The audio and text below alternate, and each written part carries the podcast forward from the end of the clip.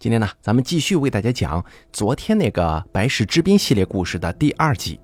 本故事楼主乌鸦小瘦子由大凯为您播讲。先讲本次节目的第一个故事。我舅妈呢有个侄子，他跟我大舅并没血缘关系，姓李，叫李洪阳，在我市某局上班。他家庭条件还不错，大学毕业就被安排进了局里给副局长开车。据我大舅描述，他为人嚣张跋扈，喜欢溜须拍马。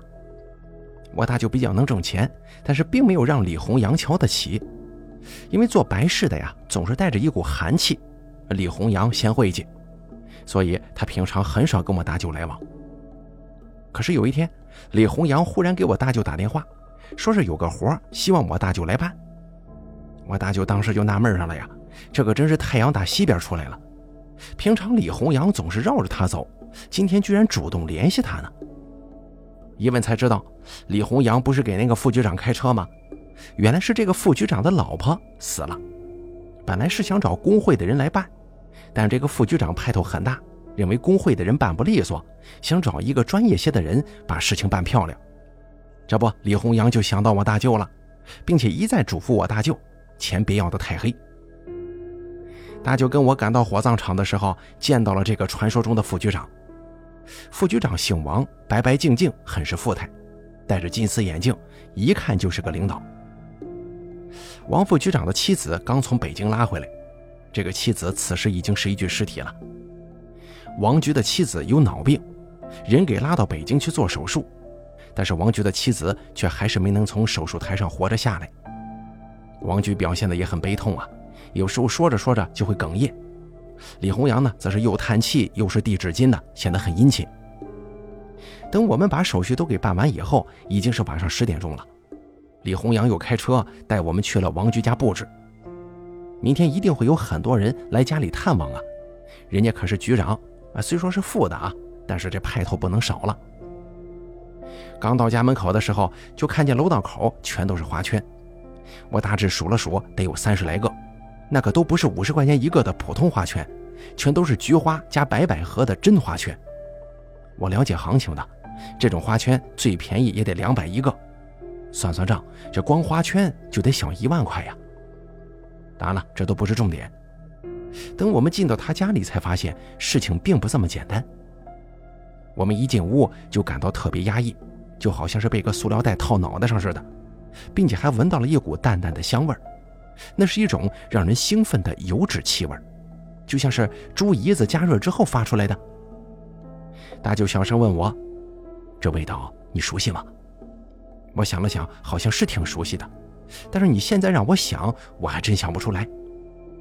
大舅又小声地说：“是恋人的味道。”听到我大舅这话，脑子嗡的就是一声。对，还真是这个味儿，火葬场炼人炉的味儿啊！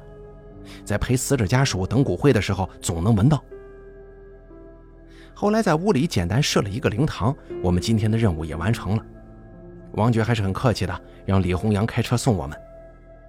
在路上，大舅终于打开了话匣子：“你们王局跟他妻子感情好吗？”李洪阳愣了一下：“啊，呃，还可以吧？怎么了？”洪阳啊，你感觉你们局长会害他的妻子吗？呀，姑父，你可别开这种玩笑啊！我们局长那可是出了名的老好人，他跟妻子感情也很好。他妻子生病这段时间，他一直跟着照顾呢。大舅沉默了一会儿，就说：“那应该是有人要害你们局长啊！”哎呀，你这不净扯淡吗？李洪阳还教训了我大舅一顿，说他是老迷信，发死人财。后来回家之后呢，我刚洗完澡就接到了大舅的电话，让我下楼。说李洪阳开车接来了，我当时就纳闷了，这刚分开才二十分钟，他咋又来了？这都夜里十二点多了，瞎折腾啥呀？李洪阳接了我跟我大舅，就往王局家开。虽然李洪阳嘴上不信啊，但是折回王局家呀，就把大舅的话对王局说了。这孙子这嘴上真没个把门的。当时王局把我俩请到书房，就问我大舅说那话是什么意思。大舅这会儿骑虎难下了，只得说一切都是猜测，并没有确凿证据。这个我相信啊，大舅如果能办的事儿，绝对不推脱，因为办这种事儿都能挣钱嘛。大舅说，王局家里有一股恋人味儿，也就是人油的味道。这种气味对人的身体非常有害，也不知是从哪儿发出来的，味道很轻很淡。王局一听，确实有点慌了，说希望大舅啊能够帮帮忙，事后一定重谢。大舅犹豫了一下，拨通了一个电话，叫来了一个他口中的叫老沈的家伙。在等待这个老沈的半个小时里，我们在王局家中仔细寻找了一下，可是一无所获。半个小时后，老沈来了，他是一个其貌不扬的中年人，跟大舅一样，很猥琐，很邋遢。原来这个老沈呐，专业做局调风水，而大舅呢，专业做白事。为了王局这个事儿，大舅只得搬救兵。在此，我不得不感叹一下：术业有专攻。跟我们来的时候一样，老沈一进屋就闻到了气味，然后对王局说了一句：“有人给你种小鬼了。”这一句话把我们在场的人都吓了一大跳。大舅并没表现出太吃惊，看样子他以前见过类似的事儿。可是老沈也觉得吧，这事儿挺棘手的，一直说难办。这人谁都看明白了，要钱呢，这是。大舅赶紧说：“老沈呐，你赶快把你的小玩意儿掏出来吧，这是某局的王局长，好处肯定少不了你的。”老沈这才从随身的布袋里拿出了一个小笼子，令人惊讶的是，里面装了一只小耗子。这小耗子跟实验室里的小白鼠这么大，眼睛血红血红的。更让人惊讶的是，它只有半根尾巴，上面还结着雪茄。老沈让王局长把家里所有的门都打开，就连阳台跟厕所的门也不能放过。然后他就把这个小耗子放了出来，用脚轻轻踩着它的身子，然后掏出一个指甲刀，在它的尾巴上来了一下。哎呦，那血顿时就出来了，滴了一地板呢。小耗子疼得直叫唤，老沈这才松了手，任凭耗子在屋里乱钻。李红阳刚想制止他，却被大舅给拦住了。过了也就有一两分钟吧。小耗子已经没了影子，老沈这才起身去找。顺着血迹，我们来到了主卧的厕所。只见那小耗子很可怜地趴在地漏处瑟瑟发抖。老沈把耗子收好，然后对我们说：“找找吧，应该就在地漏里了。”我们把地漏撬开，里面还真的有一个小木盒子，外头已经有点腐败了。老沈把小木盒子往他的布袋里一丢，说了一句：“大功告成。”后来一问老沈，这才明白，这个呀是一种源自泰国的养鬼树，在坟地附近找一棵树，这种树呢取坟地的阴气，所以煞气重，这个就能养鬼用了。取好木材之后呢，把它雕成一个小棺材，也就是咱们刚刚看见的木盒子。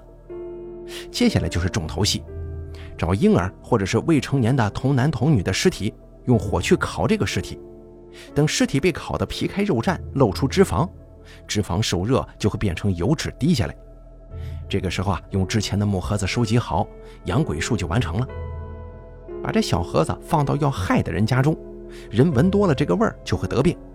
一般都会放在阳台、卧室，因为阳台每天都要打开通风啊，会加速味道的传播。而人在卧室睡觉，不知不觉当中就会吸进这种味道。老沈刚才放出来的小耗子是用人油喂大的。咱也不知道老沈是从哪儿得来的人油啊！老鼠、耗子这类动物受到惊吓就会往巢穴跑，所以老沈呢每次都剪破它的尾巴。在陌生的环境之下，耗子没有巢穴，只能往它熟悉的地方跑啊。它吃惯了人油，以为那是它的巢穴，所以啊，它就会往这个有味道的地方跑，借此来找到木盒的下落。听完他说的。我李洪阳、王局长都是汗如雨下，目瞪口呆呀！想不到这小小的盒子竟然有如此大的威力。还有，究竟是谁在机关算尽，想出如此恶毒的方法来害王局呢？能把这东西放到王局家里的，一定是他熟悉的人。最开始，因为王局的妻子死了，导致大舅误会王局是害死他妻子的凶手。但是从王局的表现来看，凶手另有他人。这个时候，王局忽然想起一件事儿，说：“这个养鬼术是源自泰国的。”说起泰国，他倒有个东西让我们看看。随后啊，王局从他妻子的遗物当中拿出来一个东西，我们一看全愣住了：泰国佛牌。老沈接过来闻了闻，说：“这玩意儿又是害你的，没跑。”不过这东西啊，完全来自泰国，如何制作的，老沈并不清楚。但是大概呢，跟这个制作小鬼木盒的原理差不多。李洪阳问王菊：“这东西是谁送的？”王菊想了一会儿，却一直嘀咕：“不可能啊，这佛牌是赵副局送的，他是我的好朋友，他他怎么可能害我呢？”老沈跟大舅摇了摇头：“越是亲密的人呢，就越有可能害你。好好想想，有没有得罪他的地方。”王菊说：“矛盾确实没有。”只是最近他们郑局长要高升，这就意味着局长的名额，他们几个副局长都有机会呀。也就是说，他跟赵副局长存在着竞争关系。说到这边，傻子也明白了，赵局长由于跟王局关系比较好，来过他家几次，也许那个木盒子就是在那个时候被他放下的。王局一屁股瘫坐在沙发上，陷入了沉思。他拿到这个佛牌没戴过一天，一直是他妻子戴的。木盒再加上这个佛牌的威力，直接把他妻子给克死了。不得不说，王菊的命还是比较硬的。不过，如果没及时发现的话，还不知道以后会出啥事儿呢。过几天出殡的时候，那个传说中的赵局现身了，他显得比王局更加悲痛，握着王局的手一个劲儿不撒开。王局是皮笑肉不笑啊，看得我好一阵紧张，生怕他会当场发作。毕竟种小鬼下木盒这种事儿都是我们的推断，没有任何证据可以证明这是赵局的所作所为呀。我跟大舅一直很纳闷，按照一般人的思维，这个时候应该报仇了，可王局愣是没找大舅和老沈。后来李洪阳跟大舅通过一次电话，得知王局还是跟这个赵局称兄道弟，好的跟一个人似的。看样子王局比我们想象中的要理性的多。我大舅不理解啊，说王局的老婆都让人害死了，他这事儿都能忍吗？李洪阳说：“哪呀，他也是后来才知道的。原来王局外头有个相好的，这下子正好替他除了他老婆了。”听到这儿，我倒抽一口凉气呀。都说养小鬼狠毒，原来最狠毒的是人心。王局、赵局，咱也只能呵呵一笑了。好了，咱们接着再给大家说下一个故事啊。自从干了这一行之后呢，跟着大舅看了不少诡异的事儿，接触的死人多了，身上的人味也少了。我初中的女朋友此时也跟别人跑了，临走的时候说我是柯南，去哪拿死人。我说去你妈的，柯南是去哪哪死人，我是拿死人去哪儿。跟这种没文化的女人呢，没有共同语言，分了也罢。行了，咱们扯回正题。干我们这一行呢，人脉很重要，因为你只要给人家干好了。下回这样的生意还会找你，所以熟人生意占我们业务的百分之八十。那说完这百分之八十，剩下的百分之二十就是要靠我们的渠道了，那就是大舅的长期合作伙伴，我市各大医院。一般有死人的时候呢，医院的人给我们打电话，如果有活，我们俩立刻就会过去。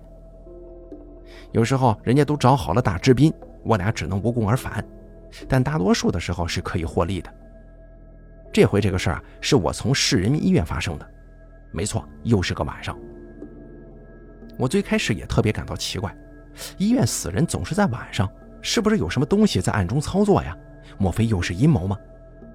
大舅骂了我一句：“你他妈想什么呢？人民医院白天的活包给别的治宾了，咱们只能负责晚上的。”我的天哪，原来是这个原因呢！赶到人民医院的时候啊，已经是夜里将近十一点钟了。天空下着毛毛细雨，小到你根本就没必要打伞。这回这个死者我就不介绍了，因为这个故事跟死者基本没关系。人刚死不久，放在简易的棺材里，死者家属都很悲痛。那就说死人需要换身干净的衣服，代表一生清清白白。死者家属并不是市里人，而是从县里赶过来治病的。那着急忙慌之下呢，没带衣物，那就对我使了个眼色。我赶紧说，我们可以帮忙代买寿衣，啊，医院附近有很多花篮寿衣店，很方便的。一般说到这儿，死者家属都会同意，因为人呢一生只生一次，也只死一次，在这方面省钱的人很少，尤其是农村人，那更是要死得风风光光。家属同意之后呢，我就带着死者的弟弟往医院外面走，去我们指定的购物点。这个跟旅游导游有点像。导游从购物店拿提成，大支宾从寿衣店拿提成，跟大舅有伙伴关系的寿衣店就在医院北边，老板叫大发，是个死了老婆的单身汉，他就依靠一个寿衣店为生，而且还得供着儿子读书。不过人家儿子真争气，听说在一个外地的二幺幺大学念书呢。当时我们去到大发的店门口，他已经锁门了，我也不管多晚，就是一个劲敲门，因为我知道大发是住在店里的，因为住店有好处啊，总是有很多生意会在午夜光顾。很多手艺花圈店都是二十四小时营业。敲了一会儿，店里的灯亮了，大发把门一开，看见是我才没发作。他睡眼朦胧的，原来是已经睡着了呀。他的店是个二十平不到的小屋子，也没装修过，墙皮都掉了，显得很是破旧。屋里放满了包好的花圈，还有一些纸扎的童男童女、大牛马车，这些东西都是大发自己做的。在灯光的映衬之下，透出一股诡异的气息。在死者家属挑寿衣的时候，我注意到大发的被窝里鼓起来一块，好像有个女的。嘿，当时我就笑了，怪不得开门这么慢，原来是金屋藏娇啊！死者家属挑完寿衣，我俩就往医院走。但是我一直在想，大发被窝里的女人。当时的我初中刚毕业，正值青春期。对于男女之事还是充满了好奇的，于是啊，我就让死者家属先回去。接古说有东西落在店里了，就一个人返回了大发的寿衣店。那个时候已经快十二点了，连路灯都熄了，只有写着“花篮寿衣”的小广告牌还亮着。我贴着墙一直摸到大发的店门口，果不其然，大发没让我失望。我隐隐约约的听到了女人的动静，大发屋里还真有女的呀！我压抑着兴奋的心情，偷偷的蹭到小窗户下头，往上看了一眼，他妈的竟然拉窗帘了。而我一凑到窗户这边啊，屋里的声音就更大了。我当时还心想：我的天哪，可不能就这么放弃了。我站到窗户的一侧，偷偷的往里看，真够幸运的，窗帘拉得并不严实，中间留着一条不大不小的缝，足以让我看见里面的春光了。我深吸一口气，一点一点地把头朝缝隙靠过去。就在我能完全看到里面的景色的时候，我所看到的一幕直接把我给吓呆了。大发躺在床上，他的身体上正坐着一个女人，身子还在拼命地摇动。而大发呢，他好像是睡着了，就像是一具死尸一样，任凭床上的女人折腾。当然了，这个女人一定要加引号，因为她根本就不是人。是他妈的一个纸人，对，就是给死人烧的纸人。刚才我在屋里的时候没看到这个纸人，也就是说，刚刚这个纸人就在大发的被窝里呀。大家能想象那个场景吗？黑暗当中，一个大活人跟一个纸人在那搞事情，而且还有女人的声音发出来。当时我这头发吓得都竖起来了，差点没叫出声来，赶紧把头缩回来，贴着墙喘粗气。我真是难以想象自己刚才看到的那一幕啊！这个时候我才发现我已经全身都是汗了。大发是一个喜欢跟纸人那个的变态吗？还是说这个纸人成精了？那那个女人的动静又是怎么发出来的？无数疑问在我的脑袋当中翻滚着。莫非是我眼花了？我深呼吸一口气，定了定神，决定再看一眼。如果真的确定大发跟纸人在胡搞，我就赶紧回去告诉大舅。对，就这么愉快的决定了。我再次探到缝隙处往里看，哎，大发身上的纸人不见了呀！大发这会儿正躺在床上酣睡，一切看起来都非常的正常。难道说刚才是我看错了？就在这个时候，我头顶上方发出了一声轻微的呢喃。我忽然发现窗帘后面多了一个阴影。好像有个人正站在窗帘的另一侧。还没等我反应过来呢，窗帘忽然被拉开了，是那个纸人站在窗户边上，正透过玻璃望着我。那惨白的脸色、朱红的嘴唇，还有一双毫无神色的眼睛，就像是个活人一样。我被吓得当时就瘫坐在地上了，连滚带爬的往医院跑，身后只留下敲打玻璃的声音。不知道是不是那个纸人想往外爬出来追我呀？反正我也不敢再回头看了，赶紧去找我大舅。大舅看我慌里慌张的，好像中邪了。我这会儿说都不会话了，把大发跟纸人的事儿竹筒倒豆子一般的跟他讲了。大舅想去看一看，但死者的尸体连夜就要拉回县里，这就出发了，我们还得跟着去布置灵堂。大舅只得说明天忙完了这个活再过来看看吧。等到了死者家里的时候呢，都快两点来钟了，我这一夜几乎没睡着，脑子里一直都是那个纸人的模样。第二天就发了烧了，眼睛睁不开，一直出虚汗，在医院吊了两天水才好的。一直到我出院，大舅才告诉我，第二天他赶到大发那边的时候，门口已经围满了人。大发死了，死因是心脏骤停，据说死状非常恐怖，眼睛都爆出来了，一脸的蜡黄。后来我去过大发的店，他儿子已经把店转给了另一个人经营。只是我再也没发现当天晚上看见的那个纸女人了。大舅直到现在也解释不清楚这到底怎么回事，大概是我当时淋了雨发了烧，看到了异象吧。当然，我也是这么安慰自己的。但是我明明听到了女人的呻吟声啊，这不对吧？再给大家说下一个故事啊。截止到现在，跟了大舅有一段时间了，有时候活会很多，我俩都忙不开。大舅只得感叹分身乏术，像这回就是，已经把人拉去火葬场火化了，电话就响了，又来活了。虽然已经是葬礼尾声啊，但家属们哭得死去活来，大舅无法脱身。为了不让这个活跑了，他嘱咐我先去应付一下。那个时候我才不到十八岁呀，还是一副稚气未脱的样子，死者家属能相信我吗？大舅看出了我的疑问。告诉我，先带着他们把死亡证明、销户给办了。等到办的差不多了，他这边也应该完事儿了。死亡证明还是比较容易开的，到医院开个手续，去派出所销户就行。大舅跟那边的人打好招呼，我打个车就去了。而故事呢，就是从这儿开始的。到了医院之后，我见到了死者家属，是个四十多岁的汉子，胡子拉碴，非常邋遢。死的人呢，是他老婆。好像是得了肾病，治了很长时间没救过来。这个汉子看起来很悲痛，但愣是一滴眼泪也没掉，真的很爷们儿啊。他怀里还抱着孩子，也就一岁大，圆溜溜的大眼睛，很纯净。他大概不知道自己的母亲已经去世了吧？按照常理来说，开死亡证明会比较容易，但是这次却不顺利。科室的大夫知道了我们的来意，却拒绝了我们。原因是汉子欠了他们的住院费和化疗费。过了一会儿，副院长也过来了，对汉子说了不少冠冕堂皇的场面话，对他的妻子的去世表示非常难过。啊，社会上对这个事儿也很重视，已经捐了不少钱了，但还是差太多。希望他呢不要让院方难做，把费用缴清，立马就会给他开死亡证明。这个时候我才想起来，对呀，这汉子前几天曾经上过我市的新闻。他跟他妻子都是下岗职工，平常就靠卖早点为生。而妻子得了这个病之后呢，需要高昂的治疗费，电视台号召大家捐过款。这汉子一直跟副院长求情作揖，说着说着，这眼泪就掉下来了。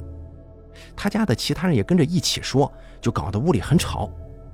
副院长摆了摆手，还是拒绝了，说：“我就不信你们这么一大家子人凑不齐点住院费吗？”这话说完之后，他的家人全都低了头了。看样子，为了给他妻子治病，他没少管这些人借钱。这时候，只听扑通一声，那汉子竟然给副院长跪下了，眼泪啪嗒啪嗒的往下掉。这事儿可真是一分钱难倒英雄汉呐！他老婆死了，他都能忍住没哭，但现在为了钱，又是掉眼泪，又是下跪的，可以看得出来，汉子是真没钱了。可是副院长呢，却铁石心肠。丢下一句“你自己看着办吧”，然后就甩门走了。我跟大夫对视了一眼，也都显得很无奈。汉子抹了抹眼泪，站了起来，对我还表示歉意，说很可能让我白跑一趟。我只能苦笑啊，思考着过一会儿我该怎么跟大舅交代呢。走出科室，一家人坐在走廊里发愁。这个时候啊，有个人凑了过来，对那位汉子说：“哎，哥们儿，我教你个招，保证不让你掏一分钱。”这个人我见过他，他好像是某个公司的医药代表，总在医院里活动，对于医院的情况很是了解。那个人说：“哥们儿，你知不知道医闹啊？”汉子点了点头，又摇了摇头。那个人继续说：“我告诉你啊，你呢就假装跳楼，只要你肯闹出点动静来，医院肯定把你的费用全给免了。这样的事儿我看过好几次了。我想这个医药代表可能真的是好心，但说者好心，听者上心。汉子真就听了，他的家人一直拦着他，但汉子说没事儿，把住院费免了才是真的，他有分寸，不会出事儿。没过一会儿啊，这汉子就登上了医院最高的那层建筑。说是最高啊，但这个老医院最高的楼也就六层，这个高度正好，从上面喊话，下面人能听见。汉子刚出现在房顶上，他的家人就开始喊呐：“哎，有人要跳楼了！”很快，楼下就围了一大群人，而专门处理这种事情的领导出来了，对汉子讲了很多安抚的话，但汉子还是没下来，因为他没得到院方的免费用答复嘛。围观的人群当中，有人议论说这是医闹，有钱就是不给。谈话持续了大约有十五分钟，汉子不但没下来，还往这个楼顶的边缘走近了，最后干脆坐在了边缘上，两条腿都悬空了，看得我是心惊肉跳。这个时候，几辆警车驶进了医院，几名老干警立刻就往楼上跑。他的家人看情况不对呀，也都跟了上去。对峙还在持续着。我虽然知道汉子不会真的跳下来，但还是情不自禁地为他捏了把汗。这个时候，消防队员也赶到了，并且在楼下布置好了充气床。看到这边，围观的人们竟然发出了一声失落的叹息，大概他们觉得汉子就算跳下来也没事吧。警察们的谈话看样子起了效果，汉子应该是冷静下来了，把悬空的腿收了回去。院方呢，也应该是松了口了。因为汉子站起来的时候，脸上的表情也松弛下来了。看到这儿，我长出一口气。但是令我没想到的是，围观人群当中有人喊了一声：“你倒是跳啊！”燥热的天气让每个人都汗流浃背，白白等了这么久，却以大团圆为结局，他们接受不了这个结果。而他的这一声喊呢，就很像是蝴蝶效应，围观的人们纷纷开始起哄，让汉子往下跳。跳啊！你倒是往下跳啊！有的人甚至还在哄笑，在他们看来，这可能很好玩，他们只是凑个热闹。那汉子哭了，当时就哭了。我看见他站在楼顶，捂着自己的脸，在不断哽咽。这个时候，那汉子闭上眼睛，深呼一口气。当时我就觉得情况坏了，不妙啊！但围观的人们还在起哄。在起哄声中，汉子对着下面的消防战士做了个抱拳礼，又对楼顶的警察们做了个抱拳，接着毫无预兆的纵身一跃。人们瞬间发出一阵惊呼啊！随即听到一声闷响，汉子已经摔在了地上，血涂了一地，就像是一滩烂泥。当时我完全说不出话来了，其他人也一片寂静。妻子的离世，高昂的治疗费。一身饥荒，还有嗷嗷待哺的儿子，一切都压得他喘不过气来。在人们的起哄声当中，他终于崩溃了，选择了最不应该选择的道路。也许他认为他的死可以领到一笔不菲的补助，能够还清债务，能够让儿子过上好的生活。汉子的尸体被收走的时候，我壮起胆子看了一眼，他的眼睛是睁着的，朝着医院的门口望。他离门口这么近，却无法再挪动一步了。也许他最后的梦想就是走出这个地狱吧。我一直在思考，到底是谁害死了这个汉子？是不近人情的副院长，还是医药代表呢？亦或者是那些起哄的人群？再或者是这个冷酷的社会呢？好了，咱们本期的这个白氏之滨系列故事呢，就给大家讲到这儿了。感谢您的收听。咱们下期节目不见不散。